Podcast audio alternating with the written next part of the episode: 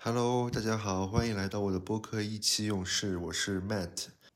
那今天的这期主题呢是临时起意的。那为什么会这样子呢？是因为非常的凑巧，我昨天正好在网上研究上海牌轿车。我想大部分人应该都没有印象，这个是什么？这个大概是在一九七几年时候的上海汽车厂，呃，那时候在跟大众合资之前。他仿照当时的一个奔驰轿车的这个外形，自己研发制造的一辆车。那它的代号是 S H 七六零。那之后他还进行了一个小改款，啊，变成了 S H 七六零 A。我昨天正好研究到一半啊，今天突然看到一条新闻，说明天下午两点钟的时候，在支付宝的那个 NFT 的平台金碳上面。会发售这辆车的一个数字藏品，也就是我们说的 NFT。那我真的是一下子觉得哇，太惊讶了！这个真的是不知道为什么能这么凑巧。我昨天刚刚看，今天就发现啊，有这个车的 NFT 可以买，而且应该是上汽集团亲自下场去出的这个 NFT 啊，我不得不自夸一下，对吧？我的这个商业嗅觉。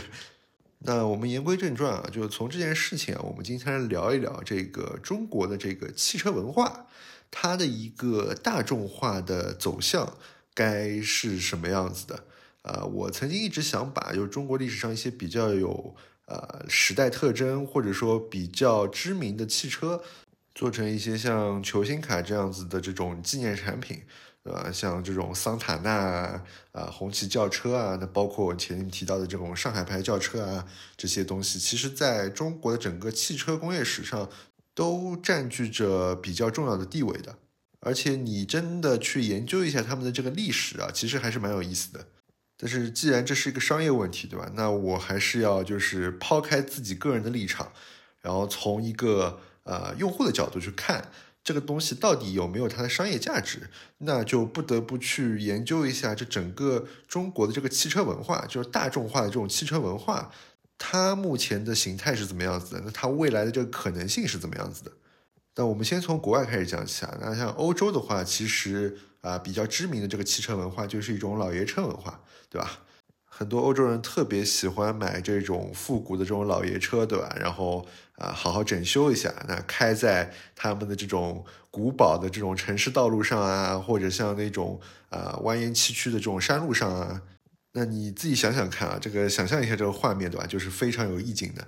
那他们的这个二手车的这个啊文化，其实做的也比较好。那在日本的话，其实大家比较知名的日本的这种汽车文化，就是一种 JDM 的文化，对吧？一种改装文化。那他们会把一些比较容易改装的一些车型，对吧？去加上各种引擎的调教啊，然后换轮胎啊，然后就改底盘啊，那把这辆车的这个驾驶和它的这个速度的这个极限啊推到最高。那这也有它的历史原因啊，是因为当时八十年代这个日本的这个经济的这种虚拟的这种繁荣的这种时期，对吧？导致了这种日本的改装文化大肆的这种兴起。那像头文字 D，对吧？就是大家最知名的这个 IP，对吧？呃，那绝对是对日本，包括中国的很多汽车玩家，都是对这个 JDM 的这个文化有着非常深远的这个影响的。那除此以外啊，像美国跟欧洲，他们还有一定的这种赛车文化。对吧？像美国特别喜欢一种肌肉跑车，呃，像这种 Mustang 啊那种，整个车非常的这种肌肉感的轿车，对吧？然后他们还特别钟情于这种速度文化，呃，我如果熟悉赛车的朋友知道，美国人特别喜欢看 NASCAR，啊，就是围着一个游行赛道，对吧？啊，一直开开开开开，纯比速度啊！我我个人是理解不了这种赛车文化，欧洲的赛车文化。相较来说就比较好的，像那种呃 WEC 房车赛啊啊，包括 F 一，其实它的主要大本营也是在欧洲的。那我们再回过头来，对吧？看一下中国的这个汽车文化，那是不是也有跟欧洲、日本或者美国同样的这样子一种可能性？那这里还是要先提一下这个时代背景啊。那其实中国的这个整个汽车其实引入市场的这个时间点。还是比较晚的。那我们前面提到的像红旗啊，包括上海牌这些啊，原来的国营汽车厂自制的这些汽车，其实它并没有能够真正进入普通人的生活，对吧？因为这些车原来都是配备给那些，比如说局级以上干部啊啊，他们的一些出行的工具。那包括它的受众群啊，它的产量其实都并不是很高。那真正能把中国汽车带入整个工业化生产啊，融入这个普通的人民的这个生活的，那其实还是一九八四年那时候。上海轿车厂跟那个都大众，对吧？共同成立了上海大众汽车有限公司。那这个时候推出的那个桑塔纳汽车，我认为才是真正的呃，在中国汽车走进普通市民的这个生活当中的这样一个起点。那桑塔纳这辆车其实对整个中国的这个汽车文化有两个影响点。第一个就是桑塔纳这辆车其实已经是很现代化了啊，它的原型是德国那时候最新款的一个帕萨特，所以它整个的设计已经很接近于现代化的这个汽车的样式，没有那种复古的感觉，更趋近于这种简约啊包 house 的这种风格啊，会更注重于这种空气动力学啊、行驶性能这样一块的表现。那这一点造成，其实中国没有办法和欧洲一样形成这种老爷车的这种文化，因为这个老爷车的文化，它其实是需要非常深的这种积淀的，一点一点从啊第一辆汽车，慢慢的、慢慢的，对吧，走到现在现代化的汽车，那反过去啊又怀旧复古起原来的汽车，它要有这这样一个思维的积淀。那包括整个二手车的这个市场，也是要有一个啊将近可能几十年的这样一个积淀在那边，才能形成这样一个完整的产业链。那在中国，其实这个东西是不存在的。包括其实我们看到的这种二手车市场，在中国的二手车市场，它更多的还是一个买卖关系，啊，它并没有完成一个啊我们说那种文化的转型。那中国的二手车商们更多的还是在于买卖，对吧？中间上赚个差价这样一件事情上面，那更多的是比价格啊，对吧？比这个车况啊这样子。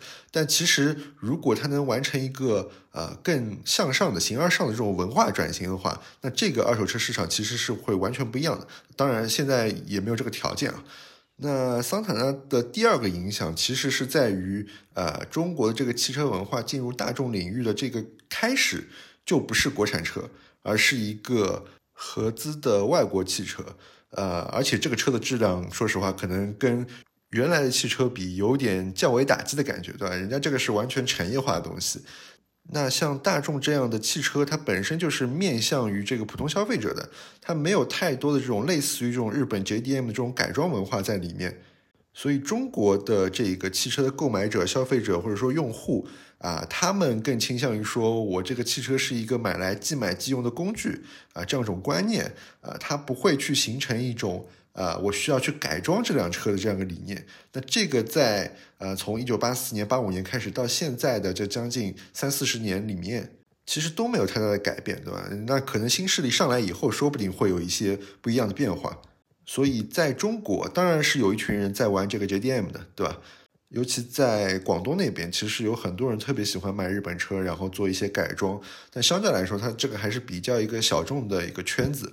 啊，一个原因是因为它这个投入产出比太低了，你可能花个几万块钱才能改两根悬挂，对吧？但是你真实的这个效果，对吧？你改完悬挂以后，这个车到底驾驶性能好不好？你可能要还要上赛道才能感受得到，对吧？所以这个圈子比较小众。那第二个就是改装的这些法规啊，其实在中国它还没有完全放开。呃，如果你改了，你说不定这车都没法上路了。所以这两点啊，导致这个 JDM 这个文化在中国其实也是较为小众的。那第三个，我们说的这个赛车文化呢，欧洲跟美国的这种赛车文化，那这个我在 F 一那期其实大致分析过了，各种原因，对吧？有一些历史的原因啊，也有一些资本的原因。那最主要的这个原因还是因为这个资金的投入啊，实在是太大了，并不是大部分的人群能够去承受的这样子一个负担。尤其是你看看比赛还好，买买一些纪念品对吧？如果你真的是想投身于这个赛车这个行业的话，那你整个投入，你可以随便上小红书搜一下啊，一个赛车手这个投入是多大？我相信可能这个我们一年的工资都负担不了这个一个月的这个花费。那说了这么多啊，那中国的现在整个汽车文化这个圈子，大众化这个圈子是怎么样子的呢？那一个就是汽车测评这一块，我觉得没什么必要说的，这个就是啊见仁见智。那第二个就是更多的在汽车文化这个圈子里面，会有人做一些豪车的展示啊，这个是很多人喜欢看到的啊，想看看真正的好的东西是怎么样子的。那这个就像我们比如打开抖音对吧，就是一些美女在那边热舞啊，这个是同样的对吧？大家就喜欢这些香车啊、美女啊，对吧？就是鉴赏一下。那第三种啊，是现在特别火的对吧？有一群啊，我们说的汽车网红。啊，像什么猴哥啊，什么小雨说车啊，对吧？还有什么皮佑，对吧？这些人他们在一起，对吧？做了一个像啊汽车的小圈子一样，那互相会互动，然后在自己的这些生活的这种搞笑视频啊，或者一些 vlog 视频里面啊，穿插一些这个汽车的文化，或者说一些啊车的广告。那他们的水平我也不知道怎么样，但这个其实是目前的整个中国的这个汽车文化。呃，大众化这块占据比较大的这个比重的内容，那我们说存在既合理，是吧？所以，我们从这个整个目前的啊中国的汽车文化的这个圈子当中，我们其实是能感受到啊，对于现在的这个大众的这个汽车文化来说啊，更多的聚焦于这个广度啊，对于这整个汽车文化深度来说，并没有太大的这个体现。所以我认为啊，这个我们先谈广度范围，对吧？呃，在广度上面，其实还有一些文章可以做。那我认为这个汽车文化这个大众化，它需要更多这种参与感。我们前面说的这种测评啊、豪车展示啊、这种网红的这种汽车的呃小短片啊，其实它并没有给这个用户能够带来足够的这个参与感，更多的是一个啊隔着屏幕我给你点赞这样子一种互动。那如何在用户的这个真实的生活当中，对吧？去把这个汽车文化带入进去？那一个就是我们当然知道汽车是有它单品的这个美的存在的，对吧？我们看一辆好的车，你在一个任何场景下，你都能感受到这个汽车它的设计之美啊。但是在整个中国汽车市场，你真的说美感爆棚的这个产品，说实话并没有那么多。那我们还要去探究。怎么能够让这个单品的美啊和场景的这个感受，用户对于场景的这个感受相结合？那比如说，对吧？现在特别流行的这种露营，对吧？把汽车啊和露营的这个场景去结合，在场景中去感受到这个汽车啊带给你这种美好的生活的体验，或者带给你这种快乐。那还有像这种汽车电影院，对吧？那疫情以后，我说实话，我可能都不太会想去再去电影院看电影。那像汽车电影院这种模式的，你坐在车上，呃，看着外面墙上投影出来这种电影，汽车电影院这种场景，我觉得也是可以有更深度的拓展。那再包括最近的像理想，呃，它推出了这个车内的后排大屏。对吧？按他的说法，他还会会跟 Switch 做一些联名活动，你可能买车送你一个 Switch，对吧？让你的小朋友可以在车里去打游戏。就这些美好生活的场景啊，当里面存在了汽车的时候，其实对于整个汽车文化的这种在大众层面的提升。是非常有意义的。那我们再扩展出去说啊，这个其实这个汽车文化可能在现代并不仅仅代表着一种汽车的文化，而是代表着一种出行的文化。所以我们可以把这个概念再去进行一个扩展。对吧？你在出行上面对吧？你会想去做哪些事情？想分享什么东西？呃，比如说像智己它推出的可能啊车上部的一个摄像头，对吧？你一边开车一边帮你记录沿途的这种美景，然后你可以把这个美景可能分享到社交平台上，对吧？然后配一段呃非常适合旅行的这种公路音乐。那这种出行文化，我认为也是汽车文化的一种。而且可能对于更广泛的用户来说，是更好的一种文化的这种传播。这个就有点像啊，保时捷它的 GTS 的车型，它都会有个 GTS Community，对吧？在这个社群里面，它会去分享一些值得去啊你去驾驶的这种山路啊，因为 GTS 它本身就是一个驾驶感特别好的车，对吧？你在这种欧洲的山路上去开，你就会能感受到这种。汽车带给你的这种不一样的生活体验，一种出行的美好跟快乐，是吧？那在广度上面，我认为第二点是可以往用户的这种改装跟设计这个层面去做一些拓展。呃，我们说的一种用户共创的这种文化，它有点像这种日本的这种 JDM 这种文化，这种改装的文化，但是它不是 JDM 这么深度的去对整个汽车的。动力单元啊，这个底盘啊，然后包括空气动力学啊，去进行一些改装。它更多的是一种对于它的外形和一些实用的一些小功能，去完成一些用户共创的这个可能性。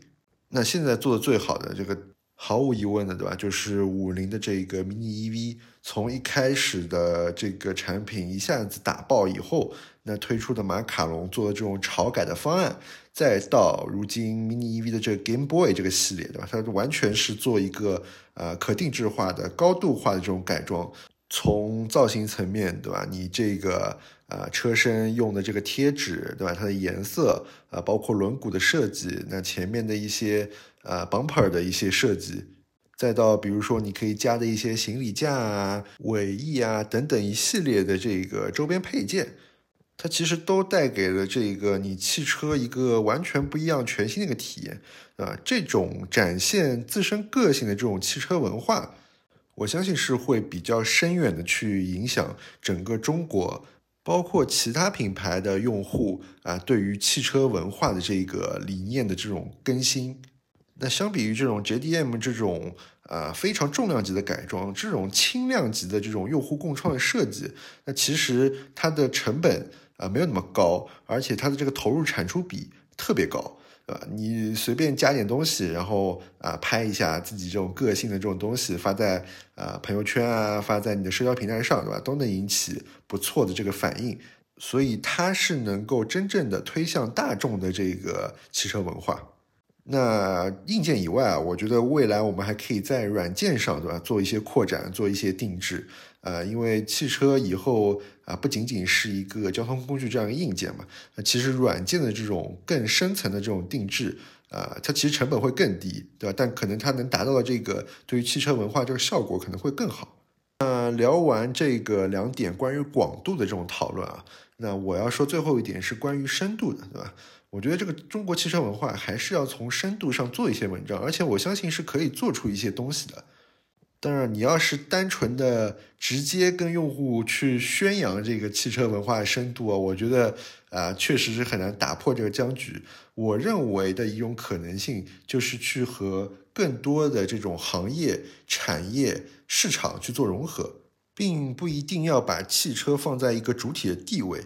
而是让它成为呃这当中的一部分呃。举个例子，比如说我们去和影视行业做融合，对吧？前不久的大家应该有知道一部日本的呃奥斯卡外语片大奖的电影啊啊《Drive My Car》驾驶我的车。当中主人公开着一台红色的萨博九百啊，在那个公路上去做行驶啊，经历了各个故事啊场景，哇，真的那个车非常的漂亮，所以你看完整个电影，你会对这辆车产生一个呃非常强的这个情感的连接，那你甚至会去想知道这个车到底是它的历史是怎么样子，它现在还有吗？对吧？那这个东西，包括我们说头文字 D 啊，其实它整个。对汽车文化这个传播啊是非常的有利的。那再换个行业，比如说我们可以跟游戏对吧去做一些跨界啊融合啊，在一些 RPG 的游戏里面对吧，给你驾驶某一辆车，那你在经历这些冒险啊，最后获得成功啊，拿到游戏的这个最终结局的时候，其实你跟这个车的这个联系啊，这个感情也就建立起来了。那你在现实生活中真的看到这辆车，甚至你可能会去网上去买这辆车的。一些周边，对吧？那再包括，如果你跟历史去做一些结合，其实整个汽车的历史啊，当中有非常多有意思的故事。呃，我们简单说说，比如说我前面说的这个上海轿车，呃，下次有机会我可以说啊，这个其实非常有意思，它当中的一些故事。再比如啊，呃，之前保时捷跟大众这个收购案啊，如果有人知道的话，当中有着非常多有意思的环节，对吧？那个。保时捷是怎么戏耍做空机构的？这些故事其实都是能够啊跟汽车的文化去做融合，对吧？能够获得更好的传播的。再包括比如说音乐上，你如果拍一个在日落时分的公路上的一个长镜头，对吧？你录这辆车开着往前啊，配上这个梁博的这个日落大道，我靠，那感觉真是绝了。非常绝，大家可以上 B 站上搜索，有很多人去拍这个视频。然后你包括如果你在拍一段行车镜头，配着周杰伦的一路向北，对吧？这个感觉真的也是非常好的。呃，所以其实汽车文化的这个深度上，其实可以做呃很多的文章，对吧？去跟各个的产业去做一些融合，在这些内容当中去穿插一些汽车内容，那把这个文化慢慢的在深度上去进行一些拓展。所以以上的这个三点啊，两点在广度上的。汽车场景的演绎，对吧？然后用户共创的这个可能性，一点在深度上的，对吧？汽车和其他产业做的一些融合跨界，那这个是我认为啊，对中国的汽车文化走向大众化这样子一个呃发展的方向。那我真的也是非常热爱着整个中国的这个汽车行业啊。那所以我也只是做这样子一个简单的一个分析。那我当然也希望有更多的可能性啊，可能有很多我没有考虑到的。那我最终呢，还是希望中国的整个汽车文化能够走向大众，对吧？能成为中国每个普通人生活中的一部分，好吧？